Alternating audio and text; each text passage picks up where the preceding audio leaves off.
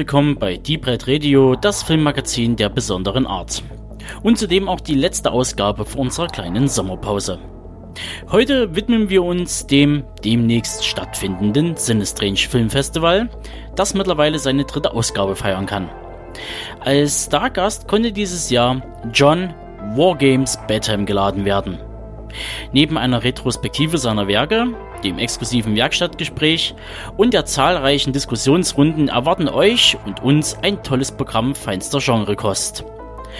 Zudem bieten wir euch in dieser Show noch ein ausführliches Interview mit Heiko Nemitz, der mit Lunen über die Sinistrange-Publikation zu Dario Argento und Joe Dante spricht und einen kleinen Blick auf die zukünftige Veröffentlichung wirft. Doch bevor wir diese Punkte genauer unter die Lupe nehmen, gibt's erst einmal Benedikts Kino und Lunens Filmreviews auf die Ohren. Ton ab!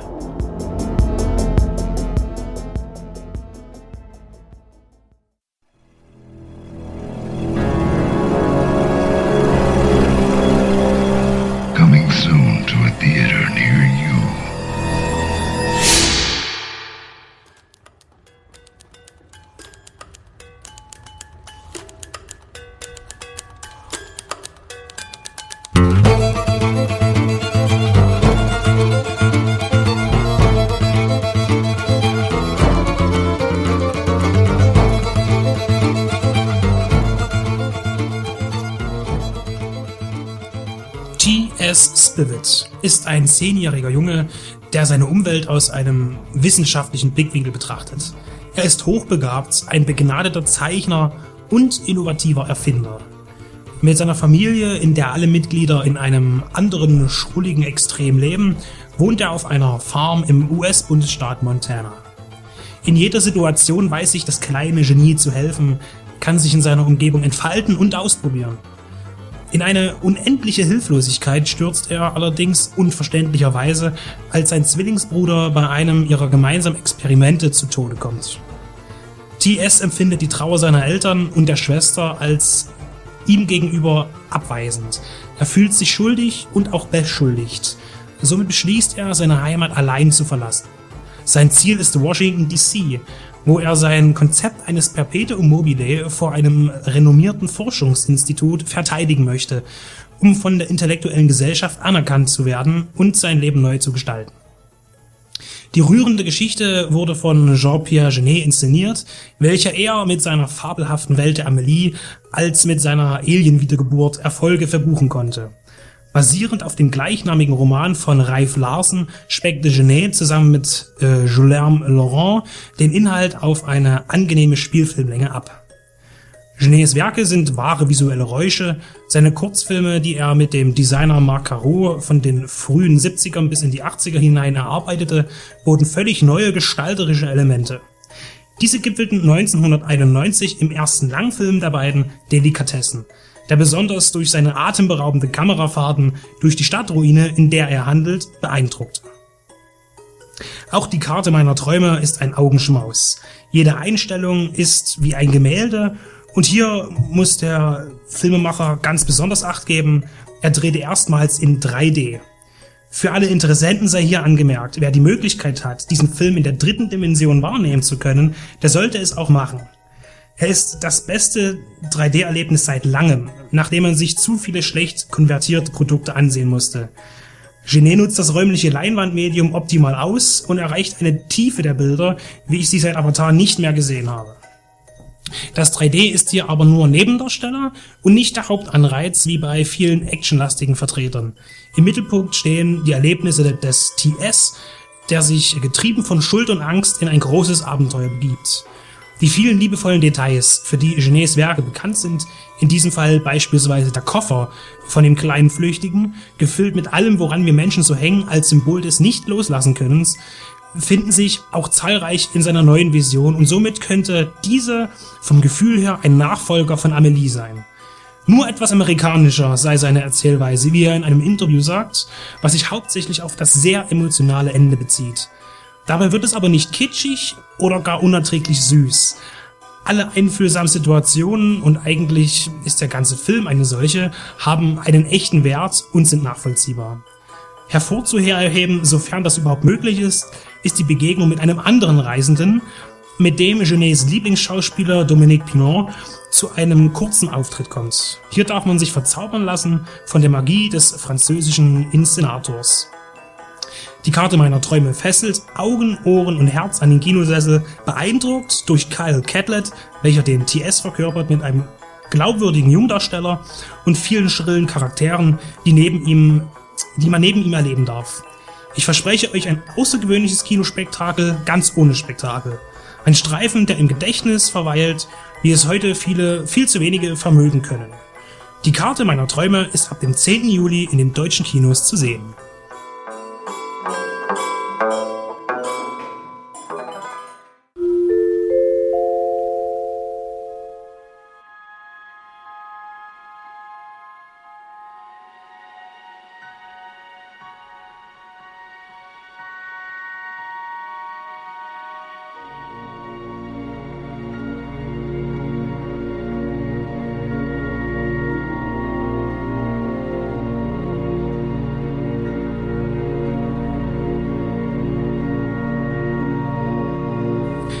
polnische Science-Fiction-Autor Stanislaw Lem ist für seine sehr technische Erzählstruktur bekannt und von mir auch gefürchtet. Als schwer gelten viele seiner Werke und das auch nicht unbegründet. Bei den Verfilmungen seiner Stoffe ist das ganz ähnlich. Der bekannteste konvertierte Roman von ihm ist wohl Solaris. Dreimal wurde er fürs Kino umgesetzt. Die bekanntesten Varianten sind wohl die letzten beiden von Andrzej Tarkowski von 1971 und Steven Soderbergh 2002. Besondere Geschichten brauchen besondere Regisseure und somit befasste sich der israelische Ari Vollmann, der mit seinem dokumentarischen Antikriegstrickfilm Vals bis Bajir weltweite Anerkennung erntete, nun mit einem Werk Lems. Seine Wahl fiel auf Der Photologische Kongress, ein Buch, das er erstmals mit 16 Jahren las. Eine düstere Dystopie, die beschreibt, wohin sich die Filmindustrie in der Zukunft entwickeln könnte. Ende der 60er Jahre verfasste Lem dieses Werk und seine Visionen sind erschreckend real. In The Congress spielt die amerikanische Schauspielerin Robin Wright sich selbst. Sie ist spätestens seit ihrer Verkörperung der Jenny in Robert Zemeckis Forrest Gump einer, einem größeren Publikum bekannt. Alle anderen Schauspieler, darunter Harvey Keitel oder Danny Houston, spielen hingegen fiktive Charaktere. Robin Wright bekommt von einem Major-Filmstudio ein bis dahin noch ungewöhnliches Angebot. Sie soll sich scannen lassen. Jede emotionale Geste wird abgespeichert und somit kann sie in den nächsten 20 Jahren und auch darüber hinaus in jedem Film eingebaut werden, ohne dass sie altert oder je wieder ein Filmset betreten muss. Selbst die Interviews für die Presse- und Promotion-Auftritte erledigt der erscannte Zwilling. Michelle Williams und Keanu Reeves haben es bereits gemacht, wird gesagt. Natürlich gibt es dafür jede Menge Geld, aber dafür darf sie nie wieder auf eine Bühne oder vor eine Kamera treten, zwecks der, Schau zwecks der Schauspielerei oder des Gesangs. Nach einem starken inneren Kampf willigt sie ein. Und das ist der Beginn der Erschaffung einer künstlichen Welt, die neben der realen aufgebaut wird. Als Robin diese Welt nach Jahren wegen einer Filmveranstaltung betreten muss, verliert sie sich in ihr und wird am Ende die bittere Entwicklung der menschlichen Gesellschaft erkennen. Ari Vollmanns Adaption weicht von Lems Original ab, was von Lem-Kennern und seiner, von seinen Nachlassverwaltern aber gelobt akzeptiert wurde. Sicher führt es auch zu einem vereinfachten Verstehen, auch wenn das Ende vielen Betrachtern Kopfzerbrechen bereiten wird. Erneut verwendet er Zeichentrick-Animationen und er schafft damit die alternative Welt, in die sich viele Menschen zurückgezogen haben. Das bringt viele Möglichkeiten, sich äh, mit mit Cameos zu beschäftigen und immer wieder tritt einmal Clint Eastwood oder auch Michael Jackson auf. Die wirklich reale Welt wird als Realfilm gezeigt. Das Zusammenspiel ist vor allem absolut gelungen. Das von deutschen, polnischen, israelischen, französischen, belgischen und luxemburgischen Geldern finanzierte Projekt ist ein klarer Angriff auf die amerikanische Filmindustrie. Mit wenig Taktgefühl und viel Augenzwinkern nennt Vollmann das vorherrschende Filmstudio Miramount und auch dessen Emblem lässt sein Vorbild erkennen. Dieses steht aber nur stellvertretend für alle Hollywood-Riesen generell. Wer sich ein bisschen mit dem System der Majors auskennt und die wirtschaftlichen Veränderungen seit den 80er Jahren, wird besonders viel Freude an den kleinen Seitenhieben haben. Könnte diese Fiktion Realität werden? Marlon Brando wurde bereits für ein Computerspiel komplett digital wiederbelebt und so mancher verstorbener oder gealterter Filmstar bekam einen frischen Auftritt in einem jüngeren Medium. Das Motion Capture Verfahren wird immer moderner und fotorealistischer, womit diese Zukunft absolut möglich ist. Die Kritik wird dabei, die Kritik wirkt dabei wie ein Paradox. Schließlich wurde The Congress ebenfalls mittels, mittels dieser Arbeitsweise abgedreht. Wenn auch die Personen nicht als CGI-Klone auf dem Bildschirm erscheinen, sondern als klassische Trickfilmfiguren. Aber genau das ist eben eine dieser vielen von Formen sicher gewollten Widersprüche, die daran so faszinierend sind und seinen neuen Film so sehenswert machen. Ihr habt bei uns die Möglichkeit, ein, ein Exemplar einer Blu-ray von The Congress zu gewinnen. Dazu müsst ihr bloß auf unserem Blog die dazu bereitgestellte Frage beantworten.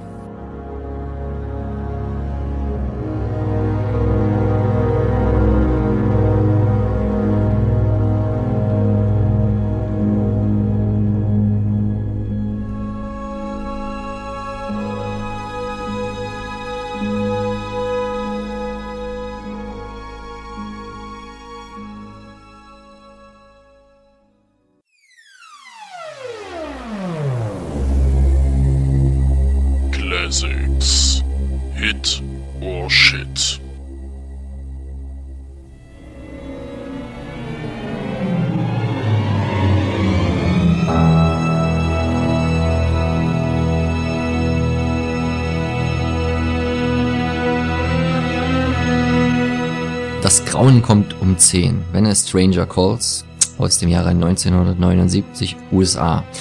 Wenn man diesen Film in einem Satz zusammenfassen müsste, könnte man sich dem bedienen, der bei Wikipedia steht, und zwar A psychopathic killer terrorizes a babysitter, then returns seven years later to menace her again. Ganz so einfach und ganz so simpel gestrickt ist es dann doch nicht, ähm, denn der Plot ist durchaus vielschichtiger. Äh, und das kann dazu führen, genau wie die Beschreibung auf dem Covertext der neuen Blu-ray-Veröffentlichung von Explosive Media und Alive, dass die Erwartungen der Zuschauer in eine etwas falsche Richtung gelenkt werden und durchaus die Gefahr besteht, dass man sich vergreift, weil man einfach was anderes erwartet und dann ein bisschen enttäuscht ist. Zum Inhalt. Äh, es geht letztendlich schon darum, dass Jill Johnson, gespielt von Carol Kane, der ein oder andere kennt sie vielleicht als die Oma aus den Adams Family Filmen oder der, als der Geist der Gegenwart aus Die Geister, die ich rief, ist hier in noch etwas jüngeren Jahren eine Babysitterin, die bei der Familie Mandrakis im Einsatz ist. Ganz klassisch, wie es damals war. Studentin kommt zum Lernen abends, Kinder sind schon im Bett, Eltern gehen essen. Gegen 10 Uhr allerdings beginnt eine Serie von unbekannten Anrufen, ähm, die am Anfang etwas verstörend sind, aber noch nicht weiter äh, bei ihr Aufsehen erregen, aber immer penetranter werden, weil entweder sagt derjenige, der dran ist, gar nichts, oder er kommt mit dem Satz, haben Sie schon nach den Kindern gesehen. Sie wird also immer unruhiger und verständigt auch irgendwann die Polizei, welche allerdings meint, dass sie so lange noch nicht eingreifen könnte, wie keine wirkliche Bedrohung besteht. Da kommen dann eher erstmal so kühne Ratschläge von Polizisten wie, haben Sie es schon mal mit Pfeifen versucht? Falls Sie eine Pfeife im Haus haben, pfeifen Sie so laut Sie können ins Telefon und vielleicht platzt ihm ja das Trommelfell und er wird Sie nicht mehr belästigen. Hat sie nicht da, die Pfeife, und derjenige lässt auch nicht locker. Jill probiert es nochmal bei der Polizei und diese sagt, na gut, wenn du es schaffst, ihn eine Minute lang an der Leitung zu halten, ganz klassisch, dann können wir das nachverfolgen und wissen wenigstens, woher er anruft. Und Jill nimmt ihren ganzen Mut zusammen und redet halt mit ihm und erfährt bei dem Gespräch allerdings so Dinge, die er mit ihr anstellen wollte. Ich möchte mich mit deinem Blut einreiben, die sie vielleicht jetzt nicht gerne gehört hätte. Allerdings ist dann wieder der Polizist am Apparat und meint, ja, sie hätten die Leitung zurückverfolgt und hm, verlassen Sie vielleicht besser mal das Haus, denn der Kollege ist schon da. Kommt jetzt uns vielleicht nicht ganz unbekannt vor, ist halt aber auch ein ganz klassisches Motiv, komme ich aber später dazu. Bevor sie halt das Haus verlassen kann, kommt es aber noch zum Aufeinandertreffen mit demjenigen, welchen, welches sie aber überlebt äh, und da die Polizei wirklich rechtzeitig vor Ort ist. Die Kinder allerdings sind schon, wie man im Nachhinein dann feststellt, seit Stunden tot und relativ entsetzlich verstümmelt. Der geistig gestörte Täter hat allerdings Glück, kommt in die Psychiatrie, verlässt diese aber nach sieben Jahren wieder. Natürlich nicht ähm, regulär. Und was ähm, die ganze Geschichte wieder ins Rollen bringt. Allerdings ist vorher erst ein interessanter Bruch im Film, denn das vermeintliche Konzept des Slashers oder des Home Invasion Thrillers wandelt sich total zu einem eigentlich relativ normalen Krimi oder auch Psychogramm und auch verschiebt sich vollständig die Perspektive, was die Hauptcharaktere angeht. Denn Jill, wo man jetzt dachte, dass sie die Hauptcharakterin für den Film ist, geht völlig verloren erstmal und kommt erst in den letzten zehn Minuten wieder. Ähm, Im Gegensatz nimmt jetzt Privatdetektiv und früherer Chefermittler John Clifford, gespielt von Charles Durning aus Muppets der Film oder Tootsie, dieser rückt jetzt in den Fokus, der nicht verstehen kann, wie der Täter es wieder auf freien Fuß geschafft hat und sich selber auf die Suche macht, engagiert halt von den Eltern der damals getöteten Kinder. Weiterhin rückt eine ganz neue Figur in den Fokus, das ist nämlich die Nancy, welche nämlich von dem äh, früh schon sichtbaren äh, Psychopathen, Mörder in einer Bar angesprochen wird, der einfach ein bisschen auf der Suche nach Liebe ist. Und die Spannung in diesem Teil des Films resultiert letztendlich daraus, eher zu herauszufinden, welche der drei Personen ihrem Ziel am nächsten kommt, obwohl für den Zuschauer natürlich alles offen ersichtlich ist. Darauf muss man sich irgendwie einlassen und halt nicht einen reinen klassischen Slasher erwarten, so wie der Film halt eigentlich angefangen hat, obwohl wir uns natürlich in der Zeit, in, dem, in der Hochphase des Slasher-Films befinden, als dieses Genre quasi durchstartete. 78 mit Halloween, 80 mit Freitag der 13. und im gleichen Jahr noch Prom Night, um nur ein paar zu nennen. Aber die sind natürlich nicht die Urgroßväter oder die Urgroßmütter, da kann man noch ein paar Jahre weiter zurückgehen und Filme wie Silent Night, Bloody Night oder Black Christmas, beide von 74, nennen. Letztgenannteren haben wir, wenn ihr euch erinnert, übrigens auch schon in der Weihnachtssendung im Programm gehabt. Ähm, ja, und später, niemanden brauche ich es erzählen, belebte sich das Genre quasi wieder in Form vor allen Dingen der Scream-Reihe, äh, dankbarerweise von Wes Craven und Kevin Williamson und halt Ich weiß, was du letzten Sommer getan hast und diverser Klone. Man hat da auf ganz viele Versatzstücke zurückgegriffen, die halt auch in dem hier gesehenen Film schon waren. Allein die Geschichte mit dem Anruf aus dem Haus, früher, nun ist es das äh, Handy, früher war es noch die Festnetznummer vom zweiten Apparat. Lautet der Satz damals noch, haben sie schon nach den Kindern gesehen, was dann bei Scream eher, was ist dein Lieblingshorrorfilm, aber im Grunde nicht viel anders, nur für ein etwas jüngeres Publikum. 2006 kam noch ein Remake zustande. Ich denke, das ist nicht groß vor Beachtung wert. Interessanter ist dann noch die Fortsetzung von 93, When a Stranger Calls Back. Ähm, auf dessen amerikanischer DVD dann auch zu lesen ist, Before Where Was Scream, Where Was a Stranger. Also man hat da extra die Welle nochmal genutzt, um diesen Fortsetzung hinterherzuschieben. Regisseur war allerdings nochmal Fred Walton, der gleiche auch, der das Original schon inszeniert hat. Der hat nicht viel in seiner Vita zu stehen. Das Einzige, was man vielleicht noch kennt, ist April Fool's Day, aka die Horrorparty von 86. Man hatte es damals sogar geschafft, den, die Carol Kane, also die Jill und den Charles Durning, den Privatermittler für die Fortsetzung nochmal zu gewinnen. Ich vermute, ich habe es ehrlich gesagt nicht gesehen, dass der Mörder allerdings jemand anders gewesen sein muss, weil der sah relativ tot aus, obwohl das ja findige Produzenten noch nie daran gehindert hat, äh, weitere ähm, Abklatsche ihrer eigenen Werke zu inszenieren. Ähm, Fazit ist also, wer einen Slasher sehen will, aber ein bisschen auch empfänglich ist für Abweichung vom üblichen Konzept, kann da ruhig zugreifen bei das Grauen kompensieren, denn es wird solider Grusel geboten und Suspense ohne künstlich aufgesetzte Schockelemente, allerdings mit ganz klassisch verzerrt quietschender Geigenmusik Gore-Effekte wird es auch keine geben, also eher oldschool das Ganze. Eine besondere Beachtung verdient vielleicht zum Abschluss noch die Kameraarbeit von Donald Peterman. Der ist ja fast noch der, der am spätesten mal am berühmtesten werden sollte, hat er dann in Folge noch Filme wie Flashdance, Star Trek 4, Get Shorty oder Men in Black ähm, abgefilmt und seine Arbeit zeichnet sich durch sehr schöne Kamerafahrten, Zooms und sehr atmosphärische und doch schon furchteinflößende Bildkompositionen aus. Deswegen durchaus eine Kaufempfehlung für die Blu-ray von Explosive Media Alive, wenn auch ich mir, mir bei wie jeden anderen älteren Film gerne etwas mehr an Bonus gewünscht hätte. Ein Audiokommentar wäre sicher interessant gewesen. Aber trotzdem Empfehlung. Música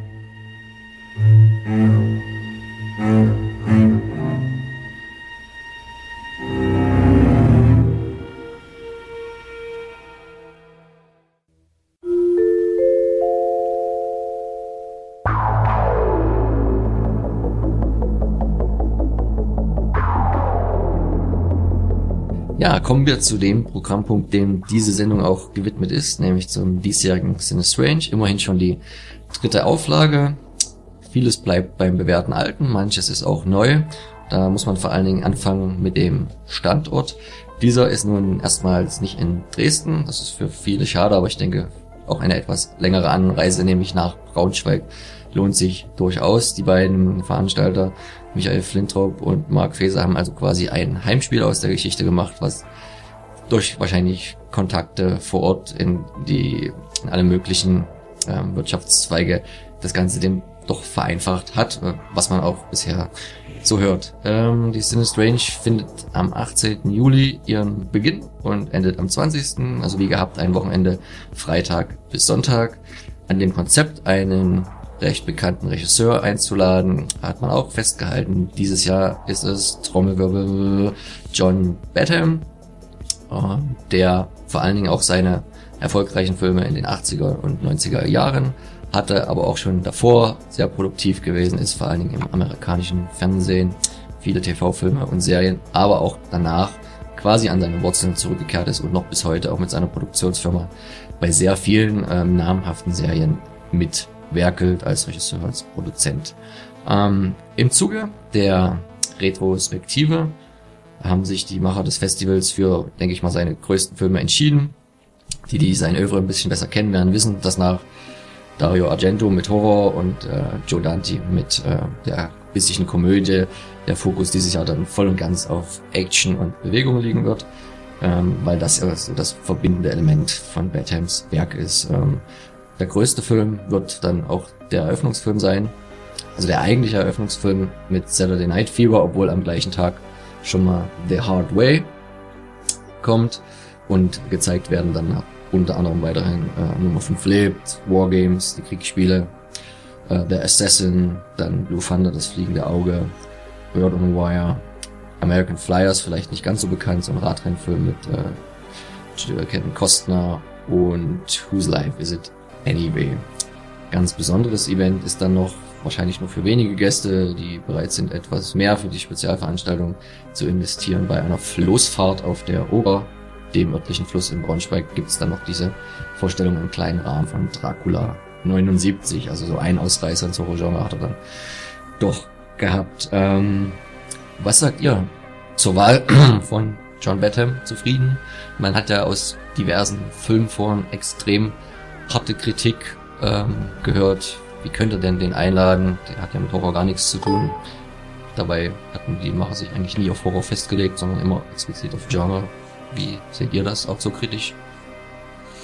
Nö, eigentlich jetzt im Großen und Ganzen, nee, also ähm, die Auswahl ist gut ähm, und wie du halt schon meintest, ähm, es war halt nie festgelegt worden, dass da irgendwie nur Horror, nur Splatter, Slasher etc. läuft und ähm, man hat so wie gesagt mit Joe Dante, mit äh, quasi dem Familienregisseur äh, ja schon gemerkt und ähm, ja, John Batham ist jetzt äh, äh, die logische Konsequenz aus dem letzten Jahr und ähm, was natürlich auch äh, wahrscheinlich in der Connection zu Jodanti zustande kam und ähm, man kennt sich ja durch die Trailers vom Hell-Verbindung ja, genau. ist er, denke ich mal, wenn ich es richtig verstanden hatte, darauf aufmerksam geworden. Genau. Und da ist das doch eigentlich optimal. Also das ist, ist jedes Jahr ist halt anders und ähm, man kann halt eine andere Zielgruppe halt ansteuern und das ist auch vollkommen korrekt, weil dafür gibt's andere Veranstaltungen wie Weekend of Horror etc., die sich halt dann spezialisiert haben auf ein bestimmtes Genre oder Subgenre und von daher ist das äh, vollkommen legitim. Also ich bin mit der Wahl sehr zufrieden, denn John Badham ist tatsächlich schon sehr früh in mein Leben getreten, weil mein Vater zum Beispiel, der mit Film jetzt nicht wirklich viel anfangen konnte, also nur wenige gesehen hat und die auch gut fand. Aber das Fliegende Auge zum Beispiel war ein Film, den ich mit meinem Vater zusammen gesehen habe. Da war äh, Roy Scheider, das war schon eine tolle Sache für ihn und äh, daher, das ist auch mein erster Film, den ich von ihm gesehen habe. Und ich habe auch so ziemlich alle, die laufen werden, habe ich auch in meiner Sammlung privat zu Hause. Ich finde auch, fand auch Wargames immer gut mit dem jungen yep. Matthew McBroderick. Äh, Broderick, ähm, war ich doch sehr angetan. Und äh, aber auch äh, The Assassin, der ja generell als als sehr schlechtes Remake von Nikita gilt, aber ich finde ihn trotzdem äh, gelungen. Und auch ähm, zum Beispiel, welcher war das doch gleich? Genau, äh, auf, äh, auf die harte Tour, The Hard Way, den ich auch erst kürzlich gesehen habe, den fand ich auch immer toll mit einem rotzigen James Woods, der macht auch total viel Spaß. Also ich finde es toll, dass, also ich finde die Wahl gut und ich freue mich auch auf jeden einzelnen, den ich zu sehen bekomme. Da. Das Gute ist natürlich, also die Filme sind alle sehr bekannt und es ist jetzt nicht so wie mit Argento, dass man, uh, das erste Mal hier in Deutschland eventuell die Möglichkeit bekommt, den und den Film überhaupt zu sehen, weil vorher die rechtliche Lage schwierig war. Das ist bei Batman natürlich nicht so, aber bisher sind, glaube ich, bis auf einen, und das ist äh, Nummer 5 lebt, wohl alle auf 35 Millimeter und allein schon für Kinopuristen sollte das schon ein Anreiz sein. Ja, nochmal zurück zu den enttäuschten Gorehounds. So ganz leer ausgehen tun sie ja am Ende doch nicht, denn das war ja auch immer das, was sich die Macher vorgenommen haben. Einerseits diese Retrospektive für einen schon großen Regisseur, der aber machbar zu bekommen ist, war auch ein Fakt, warum man recht schnell bei Batman zugeschlagen hat, weil er da relativ unkompliziert zugesagt hatte und ähm, sich auch sehr aktiv dafür interessierte, für das Festival. Das muss man ihm ja auch erstmal hoch anrechnen, da ist ja nicht jeder so ein umgänglicher Typ. Zurück zum Splatter. Für das restliche Programm ist natürlich auch gesorgt, während wir halt zum Beispiel in den letzten Jahren auch immer solche ganz speziellen Filme wie Human Centipede oder I Spit on Your Grave 2 hatten, darf auch bei dem Festival natürlich die, die ganz große Hardcore-Geschichte nicht fehlen. Ähm, da ist jetzt stellvertretend einmal ein ganz großer Klassiker wieder auf dem Markt, darf auch ganz legal und ohne Angst vom Staatsanwalt gebracht werden, nämlich Texas Chainsaw Massacre von 74. Diesmal sogar in 4K. 4K 7.1. Und ähm, wenn ich gerade so die Liste sehe, muss man natürlich sagen, die Liste hat diesmal eine, äh, oder liest sich wesentlich besser, finde ich. Ähm, sind hochwertigere Filme dabei. Ähm, wie gesagt, Texas Chainsaw Massacre ist natürlich jetzt schon mal äh, das eine Highlight. Für mich persönlich sind Highlights noch ähm, Raid 2. Ähm, 150 Minuten habe ich gelesen, weiß man nicht, ja, ob das stimmt. Ja, ja, ja, das, das kommt hin. Ähm, ein Epos. Ist ja eigentlich, ist es ja The Raid, wenn man es so nehmen will, weil eigentlich war das ja die Story, die ursprünglich gemacht werden sollte als erster Film, aber da hat leider aus Budgetgründen hat es nicht gelangt und dann hatte man sich sozusagen das mit dem ist das mit dem Zug? Äh, nee, nee, das ist, äh, diesmal äh, spielt das komplett in dem Szenario Stadt, Mafia, okay. Triade und so weiter und so fort. Also man hat sich jetzt diesmal nie auf eine Location festgesetzt, mhm. sozusagen, als kann man schon quasi sagen, Kammerspiel, ähm, sondern ähm, man hat diesmal Budget und man lässt da auch die Sau raus und sind wieder sehr, sehr explizite Kampfszenen drinne. Ähm, das dürfte jeden freuen. Also ist auf jeden Fall ein Schmankel und ähm, Filme, die mich auch noch reizen würden, ist natürlich dann sowas wie Wolf Cop. Ähm, sieht grandios aus, irgendwie eine Mischung aus äh, Ein Mann sieht rot und Teen Wolf. Ähm, Mit der gleichen Maske, so, so wie es aussieht. Ja, ja, das ist äh, sehr, sehr 80er, äh, Anfang 90er Retro. Ähm, Man hat gemerkt, dass ähm, der Sharknado voriges Jahr mit am besten gezogen hat. Hätte wohl auch gerne den zweiten Teil bekommen. Das scheiterte dann wohl an wenigen Wochen, was da so Weltpremiere, genau. Europapremiere, Deutschlandpremiere anging. Hat leider nicht geklappt, aber trotzdem wollte man dann halt dieses Jahr den Trechfilm-Slot ähm, ausbauen. Tobi hat da jetzt schon einen genannt. Du hast sicher noch den anderen vor Augen, ja, der ja, ganz große. Ähm, Asylum sind trotzdem mit von Partie ähm, mit Bermuda Tentacles. Klingt schon klingt schon recht spannend. Man man bleibt sozusagen den äh, dem Ozean und den Meereslebewesen äh, treu. Also die, der Meeresfrüchtesalat wird angereichert und es bleibt spannend, was man da serviert bekommt. Ähm, dann natürlich halt sowas wie Disco Puff, ähm, ja, Slasher meets äh, Saturday Night Fever. Ungefähr. Sollte man mal gucken, wie das, das dann wird. Fliegen, ja. Der 2 weiß ich jetzt gerade gar nicht so genau, ob das äh, mit der ursprünglichen Reihe zusammenhängt. Das ist wieder von den Ford-Brüdern gemacht und halt diesmal wieder Untertitel ja schon sagt, India, in Indien spielen. Wahrscheinlich eine relativ klassische Zombie-Ware ja, ja. mal mit einem anderen Land, was wir bisher noch nicht so hatten, nach den Staaten und Großbritannien und Deutschland genau. und was auch immer. Geht man jetzt mal in das zweitbevölkerungsreichste Land Genau. Dann ist auch wieder ein deutscher Beitrag dabei mit Gefällt mir, quasi der, ja, der filmischen Kritik an den sozialen Netzwerk. Ähm, gefällt mir sollte jeden als Titel dann irgendwie halbwegs auf dem Schirm sein, was da damit gemeint ist. Ein Gruß an Herr Zuckerberg. Das, was man bis jetzt gesehen hat, sah auf jeden Fall sehr gut aus. Ähm, müsste man dann sehen, wie es dann im Langfilm dann rüberkommt. Und ja, dann sind halt noch so ein paar Sachen dabei wie Green. Iron Sky. Und natürlich, äh, das wird natürlich dann so der zweite große äh, Splatter-Brocken werden, nebst Texas, also Splatter ist es ja in dem Sinne nicht, Chainsaw Massacre. Terrorfilm. Ähm, Terror-Kino ähm, wird dann halt ähm, der Queen Inferno von Eli Roth sein.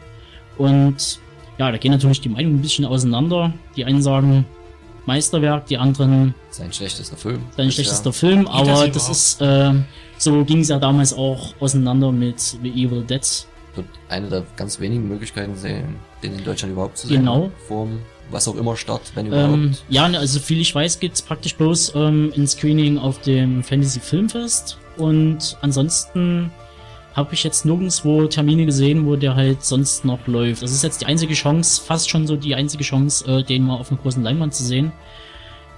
Ja, sollte man, glaube ich, zugreifen. Genau, um das noch kurz abzurunden, gibt da noch äh, auch Science Fiction ist dabei, Last Days on Mars aus England, eine Geschichte mit Liv Schreiber, Elias Cotiers, ähm, Damien Chapa ist auch wieder da, bringt seinen neuesten Film Vater Robert Meyer mit. Ähm, ich vermute wieder mit ihm selbst in der Hauptrolle, da ist er ja wenig zimperlich, was das angeht, auch äh, viele verschiedenste Persönlichkeiten ähm, zu selbst zu übernehmen und sich selbst zu inszenieren. Was ganz anderes ist dann noch Heli, ein mexikanischer Film, wo noch ein, Junge seine Familie gegen ein Drogenkartell beschützen muss. Also man hat schon versucht, da abzuwägen zwischen den verschiedenen Genre-Spielarten. Wo ich mir jetzt nicht ganz sicher bin, welche von den Filmen äh, im Wettbewerb laufen. Da ist wieder der 7 gegen 7. Sowohl Langfilme als auch Kurzfilme. Es wird wieder ein paar verschiedene Kurzfilmslots geben. Ich glaube, das hat man diesmal besser gelöst. Voriges Jahr hatte man die Kurzfilme so ein bisschen verteilt. Ähm, da war es dann immer schwierig mit der Zeit. Jetzt gibt es, glaube ich, so drei, drei Blöcke mit Kurzfilmen. Genau. Das macht wesentlich mehr Sinn.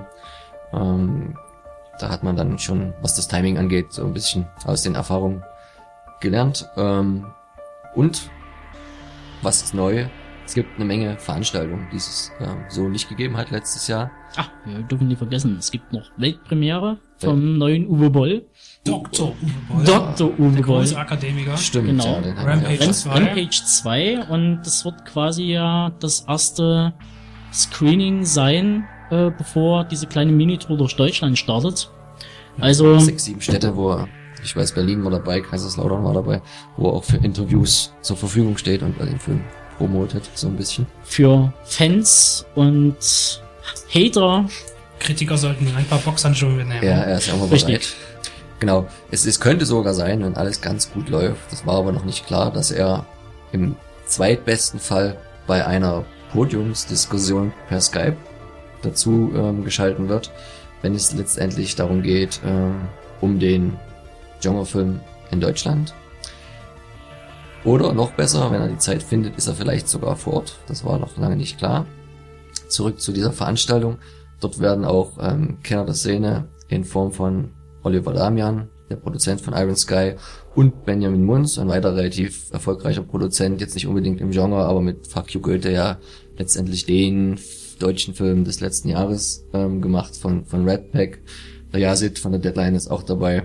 Und ähm, das ist quasi so der, der zweite Teil, so ein bisschen zu dem Gespräch, was ja auch irgendwie mit anderer Besetzung auf der Genrenale stattgefunden hat, wo man dann vielleicht auch nochmal den Fans und interessierten Zuschauern näher bringt, was eigentlich das Problem am deutschen Kino- und Fernsehmarkt jenseits von ähm, Till Schweiger und Matthias Schweighöfer oder andererseits dem sehr ernsten, wie sagt man mal so schön, Betroffenheitskino des Arthouse ist. Ähm, Genau. Ähm, dann gibt's noch zwei Workshops, wenn ich das richtig sehe. Einmal zu Design und Fashion sowie Musik im Film. Und ähm, nochmal ein Workshop zur Animation digitaler Kreatoren äh, mit Nico Ostermann und Marian Waller von Digital Studios.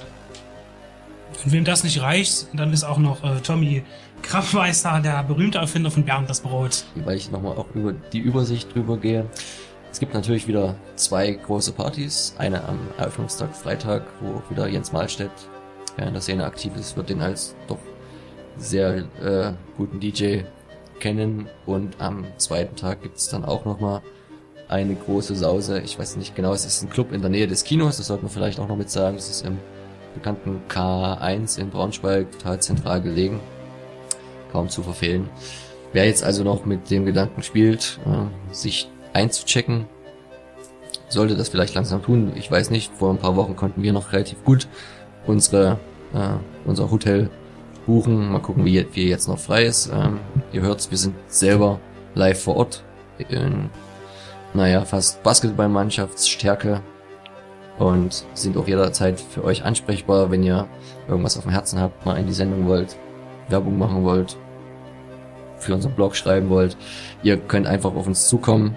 Ähm, wir sind vielleicht wahrscheinlich die, die immer fleißig die Red Radio Visitenkärtchen verteilen oder vielleicht irgendwie uns einen Aufkleber an die Stirn geklebt haben. Ihr werdet es merken, ganz viele Fragen stellen. Der Hauptpunkt, den haben wir jetzt noch gar nicht genannt. Ähm, das wird wahrscheinlich eigentlich das Werkstattgespräch mit John Badham sein. Da sind wir dann wahrscheinlich auch auf jeden Fall anwesend. Wenn sich nichts mehr ändert, Sonntag, 20. Juli, 14.30 Uhr, ich denke so anderthalb, zwei Stunden. Da darf dann jeder Normalsterbliche im ganz gebrochenen Englisch auch seine Fragen stellen. Im Notfall wird's übersetzt und kann halt den mittlerweile knapp 75-jährigen Regisseur löchern mit allen Sachen, die er schon wissen wollte. Noch im Zuge des Festivals für, ein, für alle, die dies ähm, bisher von der von der Verbindung her noch nicht so wussten, es wird äh, auch für John Batham und dessen Öwe danach wieder ein Buch geben, wo alle Filme besprochen werden oder sich speziellen Themen gewidmet wird, die sein Schaffen ähm, so umfassen. Ähm, genau wie es natürlich bei Dario Argento gewesen ist und auch bei Joe Dante. Joe Dante, das Buch erscheint zufällig, nein, ganz gewollt, auch jetzt in den nächsten Tagen, wenn ihr meine Worte jetzt hört, ist es vielleicht schon draußen, so dass ihr das spätestens, frühestens beim Festival erwerben könntet. Und wenn alles gut geht, hört ihr dann gleich in der Sendung noch von ein bis zwei der Herausgeber dieser Bücher noch ein kleines Interview und damit gehen wir ab.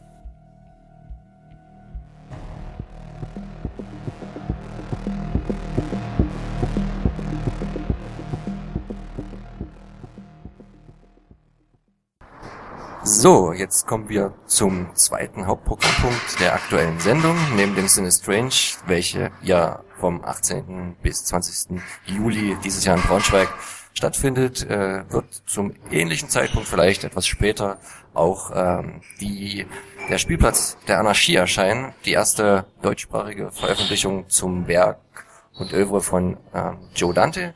Und deswegen sitze ich jetzt hier mit einem der Herausgeber der, des Buches, total unwissenschaftlicher Begriff. Eigentlich ist, muss man es ja wahrscheinlich als Aufsatzsammlung, Filmbesprechungssammlung bezeichnen.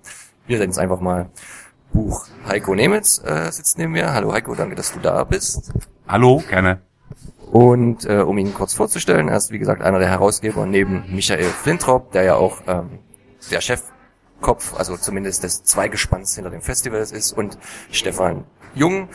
Die drei haben jetzt erstmals zusammen die Herausgeberrolle übernommen wer es noch nicht weiß, es gab schon mal zum ersten Teil von Sin Strange auch ein Buch, damals zum Dario Argento, die Anatomie der Angst, kann auch immer noch erworben werden, auch wenn es schon ganz gut sich verkauft hat. Damals hat noch Markus Stiegleger als Herausgeber. Das hat man jetzt so ein bisschen durcheinander gewirbelt. Der Heiko ist Medienwissenschaftler mit natürlich Schwerpunkt ähm, Filmwissenschaft, arbeitet als Redakteur, weil wie wir fast alle wissen, von Film allein und von Leidenschaft kann man in Deutschland leider nur selten leben und nur die wenigsten. Ähm, genau, wie kommt es, um mal einzuleiten, dass du von nur, in Anführungsstrichen, Autoren des ersten Buches, nämlich der Anatomie der Angst, jetzt äh, zum Herausgeber und viel Schreiber ähm, aufgestiegen bist, weil du, wenn ich richtig verstanden habe, hast du auch mit die meisten Zeichen im Buch, sprich die meisten Texte abgestaubt, mehr oder weniger freiwillig und freiwillig. Das hat ähm, grundsätzlich zu tun mit meiner äh, guten Freundschaft zum Michael Flintrop, der im weitesten Sinne ja bei diesem Projekt den Hut aufhat. Ähm, wir haben es dort, ähm, grundsätzlich kennen wir uns schon ewig ähm, oder sehr lange auf jeden Fall. Ähm, das ist ursprünglich ein Freundschaftsdienst gewesen, der sich dann durchaus als äh, recht harte Arbeit herausgestellt hat. Denn ähm, hin und wieder gibt es bei der ursprünglichen Planung und Konzeption äh, solcher äh, Projekte äh, Lücken und äh, irgendeiner muss dann halt diese Lücken füllen und muss einspringen und das habe ich dann letztendlich übernommen. Genau, ähm, wie muss man sich denn die Arbeit eines ähm, Herausgebers so vorstellen? Es ist sicher nicht nur das, das Ernten der, der Lorbeeren, äh, sondern halt auch mit sehr viel Fleiß verbunden. Wie habt ihr das Ganze konzipiert? Wer hat mitgearbeitet? Wie habt ihr die Leute gewonnen?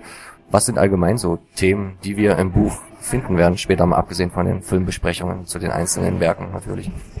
Es ist ähm, ja nun ein Buch, das im renommierten Verlag äh, Berz und Fischer herauskommt und dort ist die Konzeption immer relativ klar die Bücher teilen sich auf in zwei ähm, ähm, Sektionen. Die erste Sektion umfasst längere Essays, die themenübergreifend sind, die ähm, einzelne Themen aus dem ähm, gesamten Werkkanon äh, beleuchten. Der zweite Sektion beschäftigt sich mit Besprechungen der einzelnen Filme. Ähm, hier haben wir versucht, eine gesunde Mischung äh, herauszufiltern äh, aus ähm, wissenschaftlichen Autoren und äh, journalistisch arbeitenden Autoren, ähm, die jeweils mitunter unterschiedlichen Zugang ähm, haben, ähm, Filme zu beleuchten. Insgesamt, äh, denke ich, dürfte die Mischung recht harmonisch äh, ausfallen. Ähm, wir haben essayistische Betrachtungen und wir haben streckenweise sehr äh, auch harte Wissenschaft regelrecht mit drin. Ähm, und ähm, da gliedert es sich so ein bisschen auf. Es ist natürlich klar, im Werk von Joe Dante, die meisten werden ihn äh, sicherlich über seinen großen Hit Gremlins kennen. Ähm, äh, er kommt ja aus der ähm, äh, Partnerschaft mit äh, Roger Corman, ähm, der als King of the Bees gilt, als ähm, äh, Meister des Exploitation-Kinos. Und das hat Dante bis heute ja stark verinnerlicht, äh, obgleich er natürlich auch in den 80er und 90er Jahren zusammen mit Steven Spielberg arbeitete. Also mitten im äh, großen ähm, ähm, Blockbuster-Kino äh, drin steckte. Und hier ergeben sich dann natürlich relativ interessante Verschlingungen. Denn ähm, er hat in vielen, vielen Interviews, auch hier, äh, als er im Oktober vergangenen Jahres in Dresden war, gerne gesagt, dass er kein, dass er sich nicht als Mainstream-Regisseur, äh, als Mainstream-Director sieht, ähm, und da äh, ist natürlich eine sehr, sehr spannende Verbindung. Ähm, die Liebe und Vorliebe zum, ich sag's mal in Anführungszeichen, Trash-Film der 50er und 60er Jahre ähm, in Verbindung zu bringen mit dem vermeintlich sehr glatt polierten ähm, Blockbuster-Film der ähm, 80er, 90er oder auch äh, der heutigen Jahre. Und ähm, an dieser Wegscheide ähm, orientieren sich relativ viele ähm, Essays. Also wir haben genauso Betrachtungen im Buch über die äh, Exploitation-Tradition der Roger Corman-Schule. Wir haben Betrachtungen des äh, 80er Jahre Blockbuster-Kinos in der Tradition ähm, von Steven Spielberg. Und ähm, dann natürlich ähm, auch ähm, Beobachtungen und Anmerkungen zu dem, was dazwischen liegt. Und da wird es dann natürlich richtig interessant. Also die Intertextualität beispielsweise bei Joe Dante, der ja nun ein Film-Nerd ist, das denke ich, äh, tut man ihm tut man ihm nicht unrecht, das äh, zu sagen. Ähm, der äh, offensichtlich jeden Film zu kennen scheint, der ähm, äh, irgendwann gedreht wurde und der ähm, auch jeden zweiten Film irgendwo als Zitat in seinen eigenen Werke einbaut. Das herauszuanalysieren ist äh, kein leichtes Unterfangen. Und ähm, da bin ich relativ froh, dass wir wirklich äh, hervorragende Autoren gefunden haben, ähm, die diese Aufgabe ganz gut gemeistert haben. Da ist dann zum Beispiel auch der Udo dabei und ich durfte mich auch probieren, die Zusammenfassung seines Wirkens, was du ja gesagt hast, einerseits schon ein bisschen Mainstream mit Spielberg und aber vorher Corman und Exploitation, das ist ja dann wahrscheinlich auch genau runtergebrochen der Titel, nämlich der Spielplatz, stehend für Spielberg, ne, immer die Kindheits- und äh, äh, Coming-of-Age-Geschichten, die er Dante auch als großes Thema hatte und dann aber halt immer noch der anarchische Hintergedanke, den er da aus dem Exploitation-Kino von, von Corman nie loswerden wollte, kann man ja fast sagen, ne? und immer reingeschmuggelt hat. Ähm, welche Überraschungen hast du erlebt, äh, als du jemanden wie Dante dann auch mal persönlich kennengelernt hast? Du hast das schon ein bisschen angerissen. Er ist selber ein totaler Filmner. Wie, wie muss man sich so einen großen Regisseur vorstellen? Ist es ähnlich wie bei Schauspielern, die dann doch oft schon sehr abgehoben sind? Oder kann man da fast von normalen Leuten reden? Ähm, ich bin relativ überrascht gewesen. Also ähm, man hat ja immer eine gewisse Ehrfurcht äh, so vor Namen, die man kennt. Also ähm, Joe Dante, ich bin äh, als Teenager in den 80er Jahren groß geworden. Ich habe natürlich äh, damals Filme wie Gremlins oder Die Reise ins Ich äh, im Kino gesehen. Und äh, der Name ist mir ein Begriff gewesen. Ich kannte auch Bilder von ihm von früher. Ähm, mit einer merkwürdigen Topfrisur und einer großen Tropfenpilotenbrille. Ähm, und natürlich denkt man erst einmal, da kommt ein Mensch mit Allüren, der ähm, im Hollywood-Betrieb also eine große, eine große Entourage um sich drumherum hat, die ihm alles abnehmen. Ähm, und ich war äh, wirklich extremst verblüfft, dass sich ähm, äh, Joe Dante zumindestens als ein sehr, sehr freundlicher, normaler Mensch präsentiert hat. Ähm, der ähm, also zu Fuß zum Festival kam beispielsweise, ähm, dort mit allen Beteiligten, die vor Ort waren, ähm, sehr, sehr freundlich geplaudert hat, sehr geduldig war, ähm, äh, Fragen beantwortet hat, die er wahrscheinlich schon hunderttausendmal gestellt bekommen hat. Ähm, und es war ihm keine, keinerlei Genervtheit anzumerken. Äh, äh, ich denke, wir alle mögen das streckenweise anders. Also er hat sich da schon als Profi erwiesen, ähm, aber als einer, den man, wenn man ihn anspricht auf ähm, die Berührungspunkte, die ähm, äh, das Zentrum seines seines äh, filmischen Wesens ausmachen, sofort aufblüht und ins Plaudern aufgerät. Und das war schon eine sehr spannende und auch eine sehr bereichernde Erfahrung, also mit ihm dort äh, lange sich unterhalten zu können. Falls ihr komische Hintergrundgeräusche hört, wir sind hier an einem öffentlichen Café, da wird gespült und äh, Kaffee gemacht und kommt auch Radio, also bitte verzeiht uns das. Ähm, wie hoch war eigentlich der Erwartungsdruck auch an euch selbst, nachdem ja fast zur gleichen Zeit im letzten Jahr, als das Festival stattfand, ähm, schon eine die erste große, dafür englischsprachige äh, Monographie über das Schaffen Dantes erschien, die ja auch meiner Meinung nach ein sehr gutes Buch geworden ist, vielleicht den Fokus ein bisschen anders legt. Wie habt ihr das empfunden als große Konkurrenz oder? Naja, wir müssen sagen, es hat uns tatsächlich relativ kalt erwischt. Also wir waren mitten in den Vorbereitungen, als ähm, äh, auf einmal die Information herauskam, dass ähm, relativ zeitgleich eine Retrospektive von Dantes Werk äh, über das ich meine im weitesten Sinne, im weitesten Umfeld des Filmmuseums Wien durchgeführt wurde. Und dort war bereits eine, eine Publikation vorbereitet, die ähm, zu dem Zeitpunkt veröffentlicht werden konnte. Ähm, die haben wir uns natürlich ausgiebig angeguckt und waren ähm, schwer beeindruckt. Das ist ein richtig gutes Buch. Also das muss man wirklich sagen. Ähm, es wurde auch durchaus freundlich angenommen, in, auch in der äh, deutschen Presse.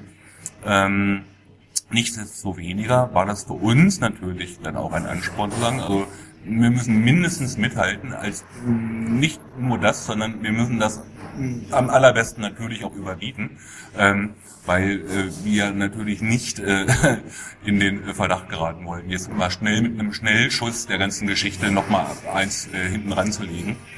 Und ähm, die Arbeit, äh, die die Wiener dort vorgelegt haben, darf man unter gar keinen Umständen gering schätzen. Das ist ein wirklich ganz hervorragendes Buch. Ähm, unsere Publikation würde ich jetzt mal verstehen wollen als eine Ergänzung dazu, weil wir, ähm, das war aber schon von der Konzeption vorher klar, ähm, völlig andere Schwerpunkte setzt.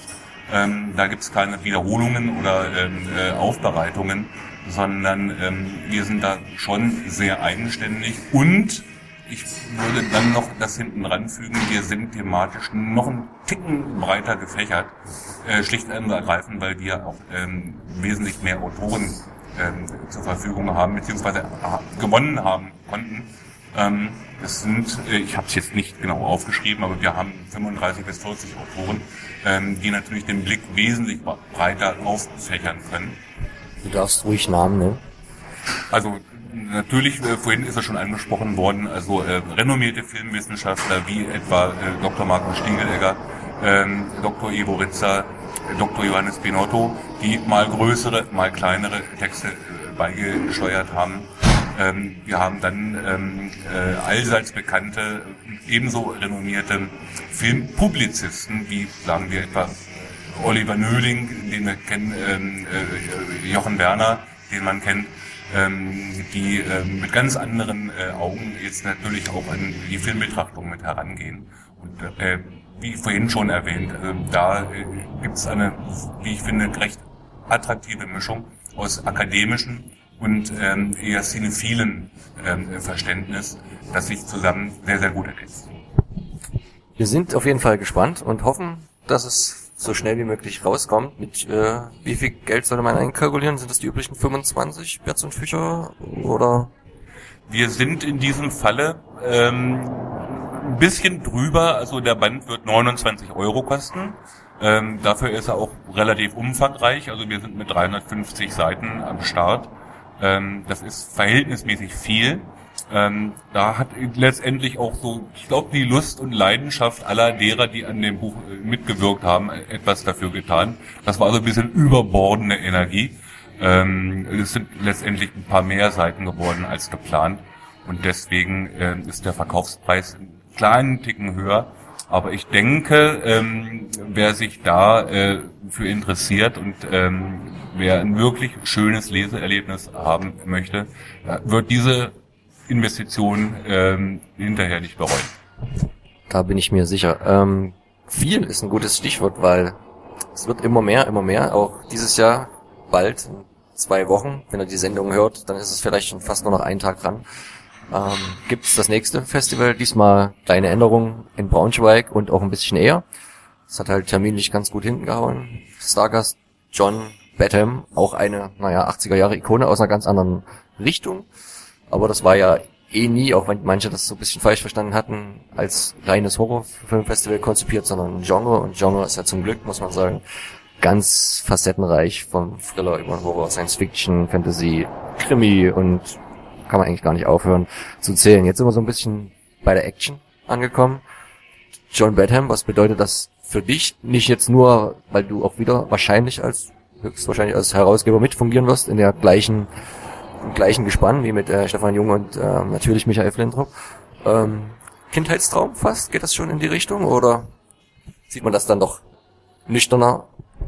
Ähm, es ist eine überraschende Geschichte. Ähm, es ist natürlich in der Tat richtig, das Cine Strange Festival, mit dem ich persönlich jetzt ähm, organisatorisch nichts zu tun habe, versteht sich als Genre-Filmfestival.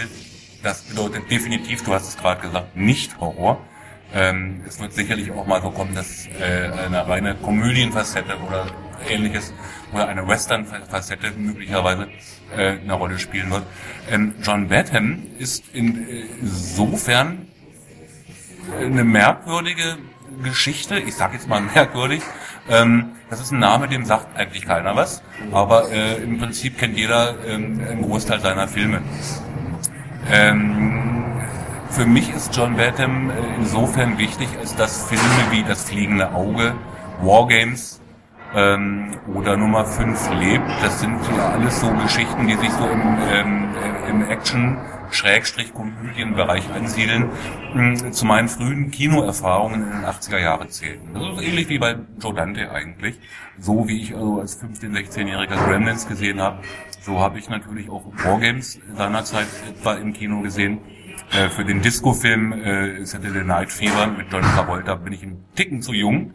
Also 1977, da war ich erst sechs. Also den konnte ich damals noch nicht gesehen haben.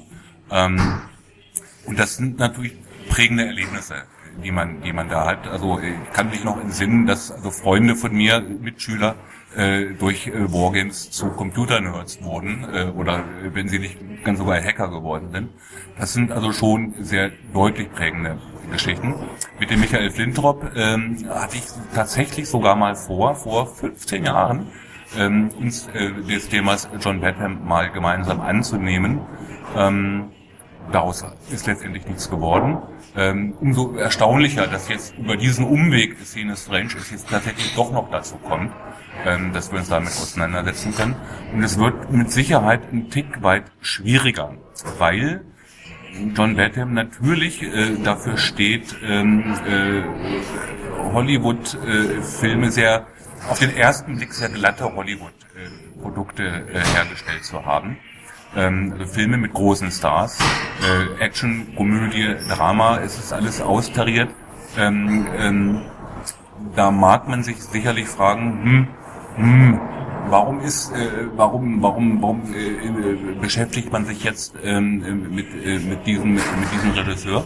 Aber das wird gerade die spannende Frage sein. Also speziell in dem scheinbar so äh, austauschbaren ähm, ähm, Mainstream Geschäft sich zu bewegen, ähm, äh, ist es umso ähm, schwieriger, denke ich, ähm, tatsächlich äh, Dinge herauszufiltern und zu erkennen, die zu einer persönlichen Handschrift äh, am Ende zusammenzuzählen äh, werden können. Das ist eine Aufgabe, die für uns alle sicherlich eine Herausforderung sein wird.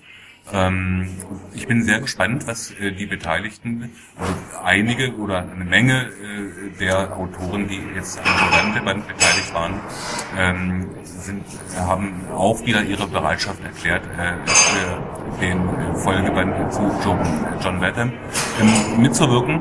Und ähm, da sie alle bislang ihre äh, Klasse ähm, äh, eindeutig unter Beweis gestellt haben, bin ich extremst gespannt, ähm, was für Einblicke da äh, zu erwarten sein werden. Gut, ja, und wer John Badham einmal live erleben möchte, kann das, wie gesagt, jetzt bald beim Cine Strange. Ich denke, so schnell kommt man jetzt in Europa nicht wieder an die Möglichkeit, mal bei einem Werkstattgespräch zwei Stunden ihn zu löchern. Er ist auch ein sehr umgänglicher Typ, wie ich erfahren habe, der auch in seinem doch schon fortgeschritteneren Alter da jetzt den Weg nicht scheut und sich auch selber wirklich sehr freut auf die ganze Veranstaltung, wie wir uns alle auch. Also kommt nach, nach Braunschweig. Ich denke, es sind noch ein paar Restkarten da. Und ähm, Freitag geht's los. Eröffnungsfilm, na klar, der große ähm, Saturday Night Fever. Und das Wichtigste ist, man, ihr könnt fast so gut wie jeden Batman-Film auf 35 Millimeter erleben. Die Chance hat man ja heute als Film-Nostalgiker auch ja kaum noch, wo jedes Kino mittlerweile auf digital umgebaut wird und da die alten Medien gar nicht mehr zum Zuge kommen. Die 20 Minuten sind auch schon wieder um, deswegen danke ich dir recht herzlich, Heiko, und wir sehen uns dann wahrscheinlich spätestens beim Festival wieder und dann gibt's mehr von dieser Stelle. Da freue ich mich sehr drauf. Gerne.